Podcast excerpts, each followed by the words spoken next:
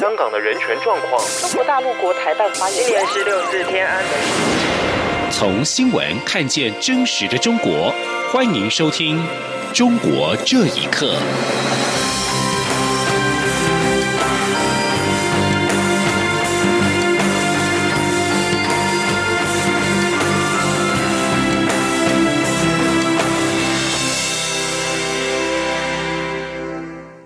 听众朋友们，晚安，欢迎收听《中国这一刻》，我是李自立。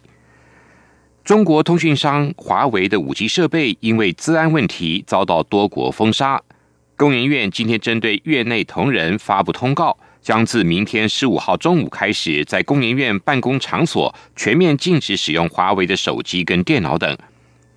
美国带头封杀中国通讯商华为风波持续的发酵。不少国家如英国、日本、澳洲等都决定跟随，并且禁用华为设备。欧洲多国则反应不一。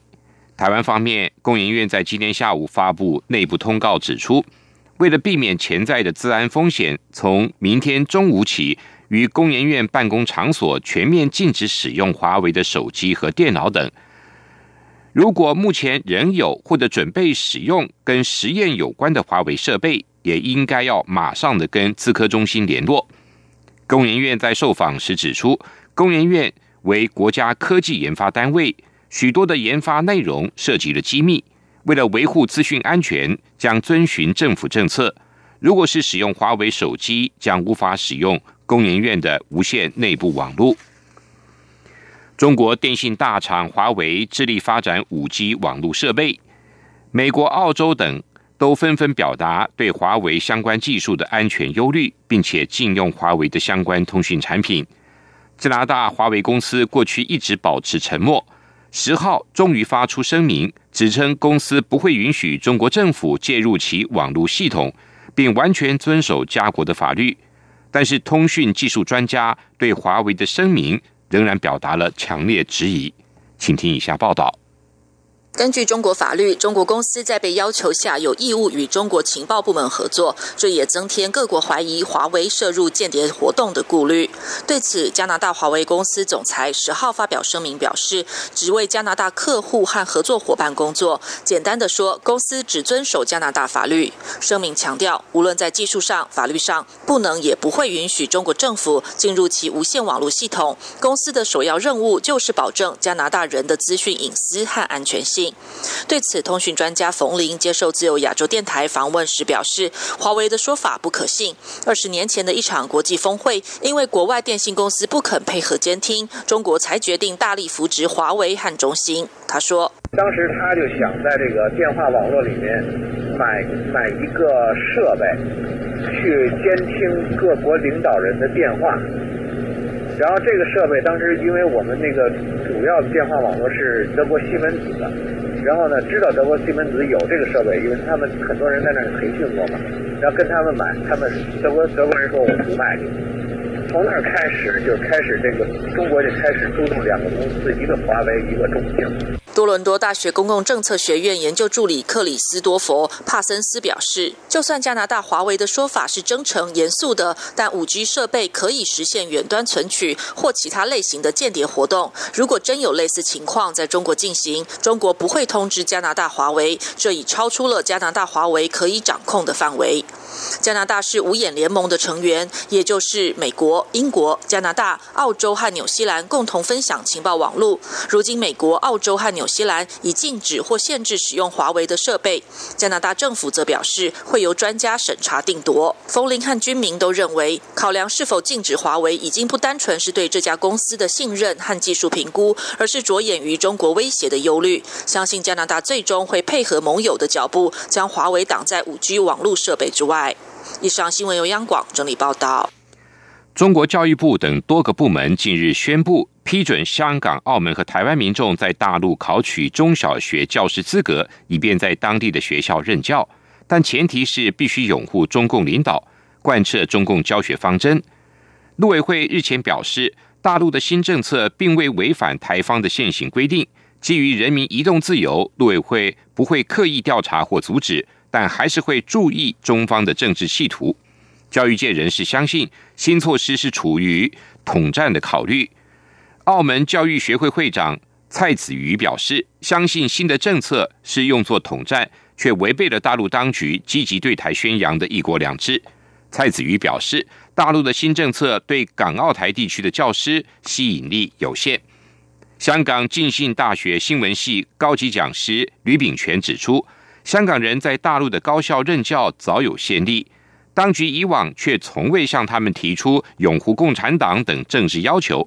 他批评当局开出的这些条件与培养独立人格跟思想的教育理念背道而驰。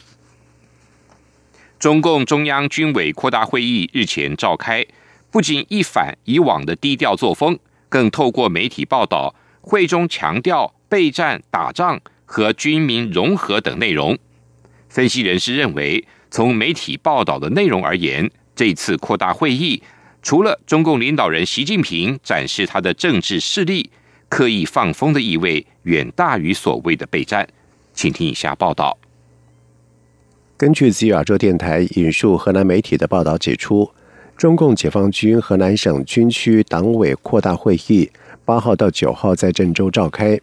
河南省委书记汪国生在会中强调，要学习贯彻日前召开的中央军委扩大会议的精神，聚焦备战打仗，坚持军民融合，强化组织领导。一名不愿具名的中国大陆访问学者在十一号接受访问时表示。中国官方对于媒体报道内容有严格的审查制度，外界无需过分的解读。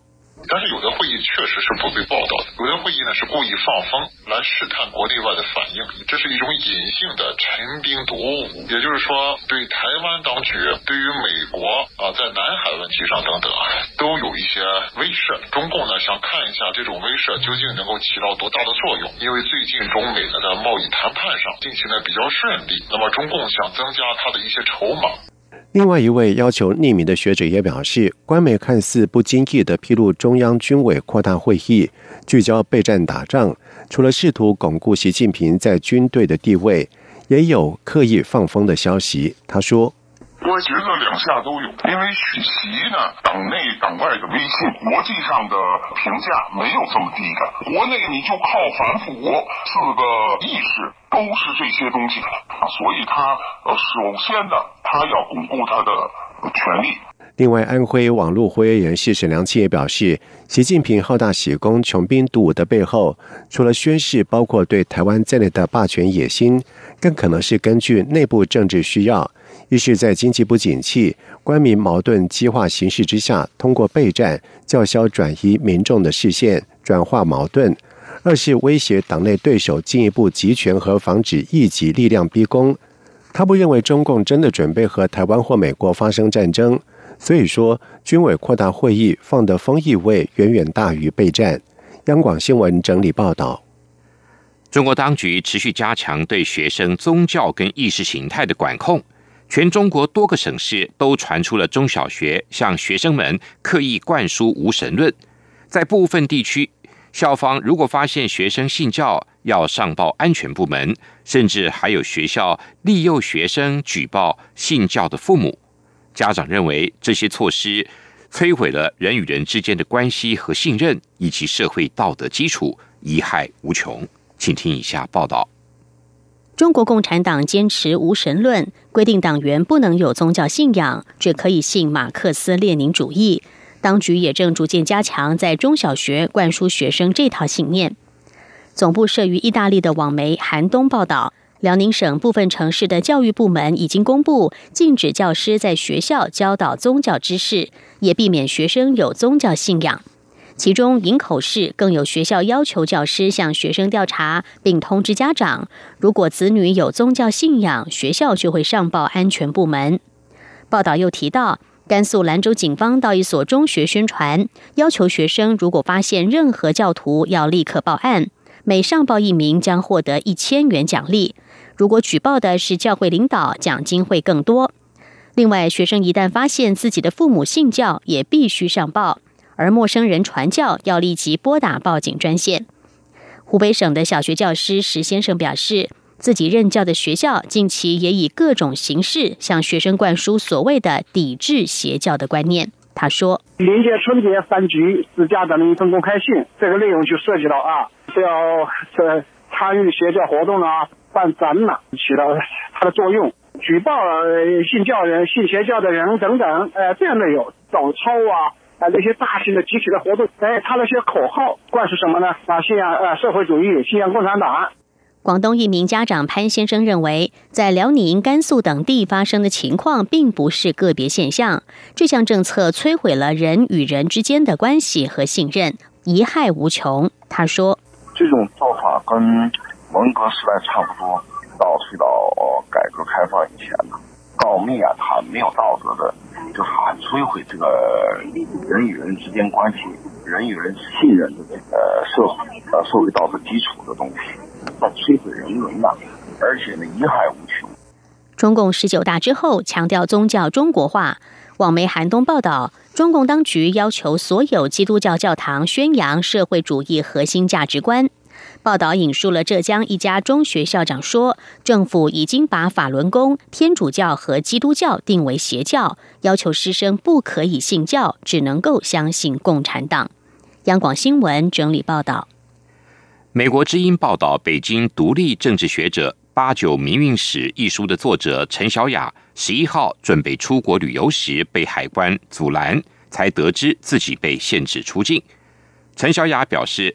有关负责人告诉他，去年十月收到上级有关部门通知，这个人出国可能给国家安全带来危害，限制出境。他表示不可能，你们根据什么限制一个公民的人身自由？他没有被指控有任何犯法行为。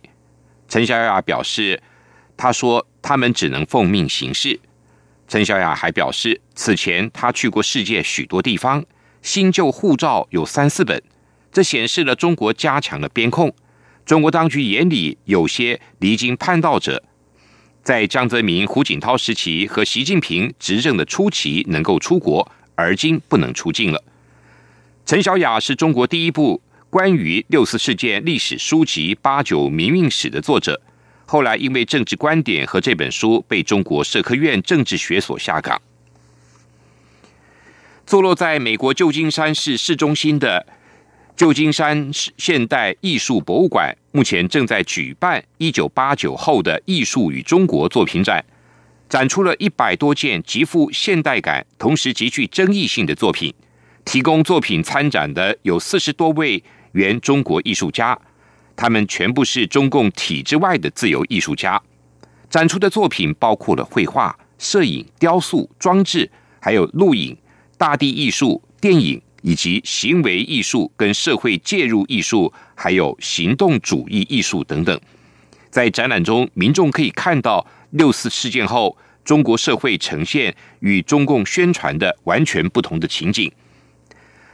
展览作品中有一幅画作，描绘的是人们熟悉的六四屠杀，学生们骑着和推着一辆三轮车奔向医院，但在车上躺着的不是受伤的同学，而是两只流血的企鹅。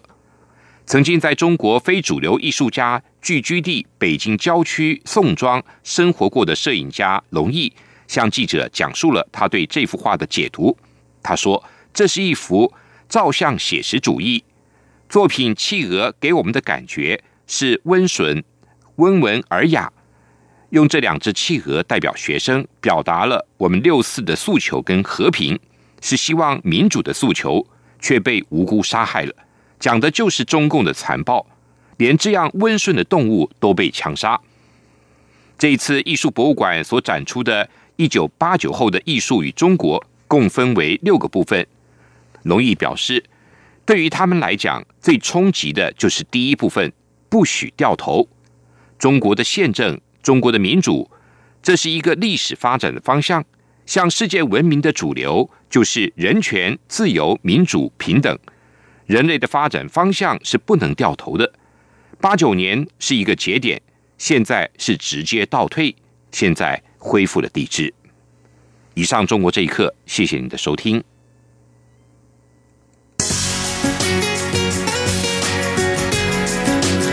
是中央广播电台台湾之音。